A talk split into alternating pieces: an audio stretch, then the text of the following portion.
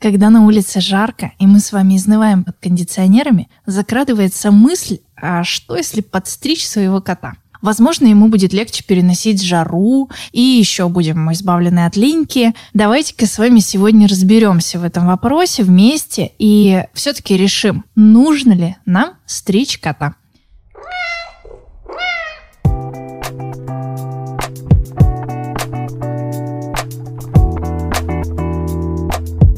Подкаст «Кот уполномочен заявить». Меня зовут Дарья Полянская. Я зоопсихолог, а также куратор благотворительного проекта «Мяу Gallery и директор кота кафе «Мяу». А еще я та самая главная по кошкам. Садись поудобнее, будем жужжать машинкой или не жужжать. Для того, чтобы принять решение, нужно понимать, какую функцию выполняет шерсть. Первое – это защита от температурных изменений за счет воздушной подушки между кожей и шерстью. Зимой шерсть греет, летом не дает перегреваться. Второе – это механическая защита от ссадин, царапин. Шерсть – это своего рода кошачья одежда, в которой комфортно с самого рождения. И третье, с психологической точки зрения, самогруминг, то есть вылизывание, это способ привести себя в эмоциональное равновесие. Также кошки воспринимают себя и сородичей в шерсти, как обычных, а после стрижки могут менять поведение и даже нападать на своих друзей, с кем живут вместе. Они просто банально не узнают другана в новой стрижке. Ну, признаться честно, с нами с вами тоже такое бывало иногда, когда подружка придет с какой-нибудь новой прической, а ты ее раз и не узнал. Но люди говорят, будешь богатой, а кошки в этот момент говорят, кто ты, я убью тебя. И бегут с когтями и воплями нападать.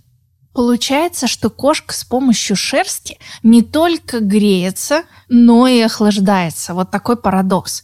А снимая шерстяной покров, мы нарушаем на время привычный теплообмен, от чего котейшество может мерзнуть, сжаться в защищенные места, прятаться или наоборот излишне нагреваться на солнце. Ведь буфера в виде шерсти нет, и солнечные лучи нагревают напрямую кожу и тело, повышая температуру температуру. В отличие от собак, кошки не могут стабилизировать температуру тела через дыхание ртом. Для кошек оно не свойственно только в стрессе или при сильном недомогании. Вместо этого они, чтобы охладиться, ищут более прохладное место, могут больше спать, так как с помощью спокойствия стабилизируют свою температуру. Больше пьют и меньше едят. Многие и вовсе сбивают режим кормления и едят только когда становится прохладнее, то есть ночью. К слову, Кошки вообще-то по своей природе достаточно теплолюбивы и неплохо переносят повышение температуры, если при этом есть поток свежего воздуха. Мы с вами выяснили, что шерсть защищает и помогает сохранить и обеспечить адекватный теплообмен. Но все-таки есть ситуация, когда кошку можно и нужно подстричь. Об этом скажут вам все грумеры и все волонтеры. Бывают случаи, когда кошка настолько сильно сбивает свою шерсть в колтуны, что они уже начинают доставлять дискомфорт. И обычными методами, вычесыванием, даже у грумера, иногда невозможно разобрать те колтуны, которые сбивались в течение нескольких месяцев или нескольких лет. Вот в этом случае чаще всего стрижка показана кошке.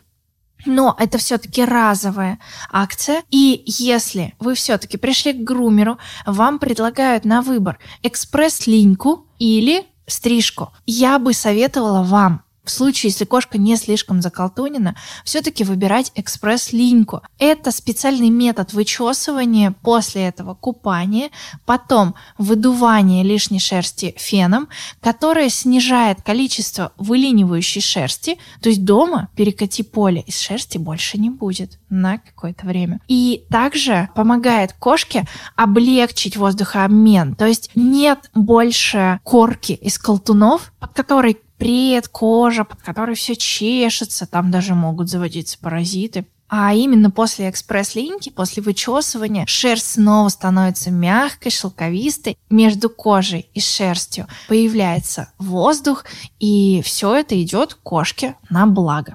Бездомных кошек, которых мы находим на улице в рамках проекта Мяу Gallery, мы периодически стрижем.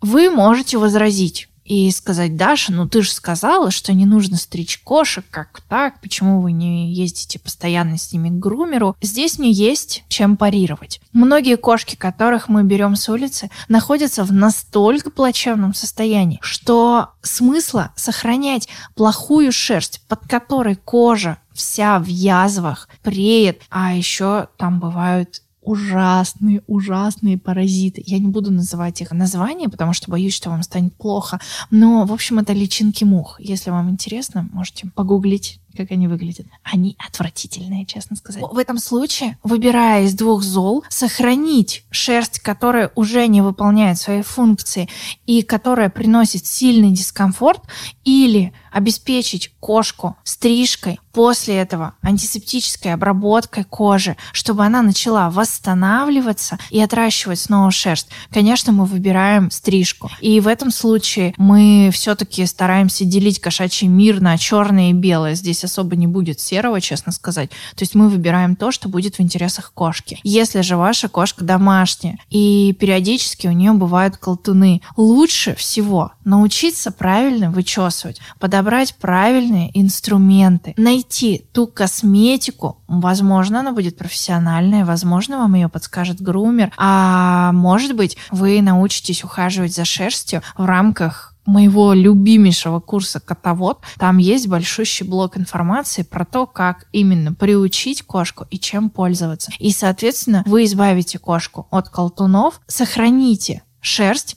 повысите качество шерсти и тем самым поможете кошке легче переживать жару. Вот сейчас, по традиции, дам вам небольшой чек-лист, как помочь кошке пережить жару записывайте, а если что-то не успеете, то можно снова перемотать и послушать второй раз. Первое. Давайте возможность кошке лежать в более прохладных помещениях. Обычно это туалет или ванная. Мотивируйте кошку пить больше воды. Это можно сделать путем увеличения количества мисок, можно с помощью питьевых фонтанчиков, можно добавлять лед в миску. В общем, есть множество ухищрений. Какое из них подойдет именно вам, нужно выбрать методом проб. Обеспечьте в квартире воздухообмен. Как я уже говорила, кошки теплолюбивы, но при этом они любят, когда есть приток свежего воздуха. Это не должны быть сквозняки, но также не нужно закупоривать квартиру целиком. Если ваши окна по-прежнему небезопасны, то летом как никогда стоит подумать о сетках антикошка. Тогда вы не будете переживать о том, что кошка задохнется или перегреется, сами будете спокойно дышать свежим воздухом, и не надо будет переживать о безопасности кошки, которая может просто выпасть из окна. Также в жару лучше всего минимизировать количество активности, то есть если кошка больше лежит, позволяйте ей это. И еще в интернете есть один совет, я его озвучу, но он очень вредный. Повторюсь, очень-очень вредный кошку нельзя мочить, потому что в жару, когда вы смачиваете шерстяной покров, он становится похож на панцирь. Воздухообмен прекращается, и кошка под этой влажной шерстью сильнее нагревается. Этого делать не нужно. Также опасен совет, когда говорят о том, что можно заморозить полотенце или лежанку и после этого выдать кошки, чтобы она лежала на этом очень холодном. Это тоже вредоносный совет. На самом деле он не помогает кошке охладиться, и он может привести к спазмам сосудов, что будет значительно хуже, чем кошка, которая будет искать просто место попрохладнее. То есть средняя температура прохладного места должна быть равна примерно кафельному полу или холодной чугунной ванной. Когда вы опустите туда руку, она всегда априори прохладная. Вот примерно такая температура и нужна. Если же кошка ищет какие-то очень теплые места, вы можете на время ограничить к ним доступ. То есть если есть какая-то очень любимая лежанка, но при этом она синтетическая, и кошка там чрезвычайно сильно нагревается, то в жаркие дни просто уберите эту лежанку, замените ее каким-нибудь хлопковым полотенцем или чем-то из натуральных тканей. Таким образом, кошке будет мягко лежать, но она не будет перенагреваться. Ну и если вы все-таки настойчивый противник сеток антикошка, то на время проветривания хотя бы закрывайте кошку в помещении, где она будет сидеть в безопасности, а после того, как вы закроете окна, вы ее выпустите. Пожалуйста, лето – это самая горячая пора в ветклиниках. Мне не дадут соврать ветеринарные врачи. Это очень-очень тяжелое время, когда кошки, выпавшие из окна, сыплются, простите за тавтологию, как из рога изобилия, и выживают далеко не все. Поэтому берегите своих мурмур, и пусть ваше лето будет теплым, радостным и безопасным. С вами была Дарья Полянская. Это подкаст «Код уполномочен заявить». Подписывайтесь во всех социальных сетях, где вы легко меня найдете. Кликабельные ссылки есть в описании подкаста. Также все свои вопросы вы можете отправить мне на почту, она тоже указана в описании подкаста. А если у вас будут темы для новых выпусков, то смело открывайте свой почтовый ящик и пишите мне большущее письмо. Этот мурчащий паровоз контента едет исключительно на лайках, репостах и на ваших пяти звездочках. А если вам все еще недостаточно информации, которую я рассказываю в подкасте, меня всегда можно слышать, видеть и читать в других социальных сетях. Подписывайтесь на телеграм-канал, кликабельная ссылка на него тоже в описании этого выпуска.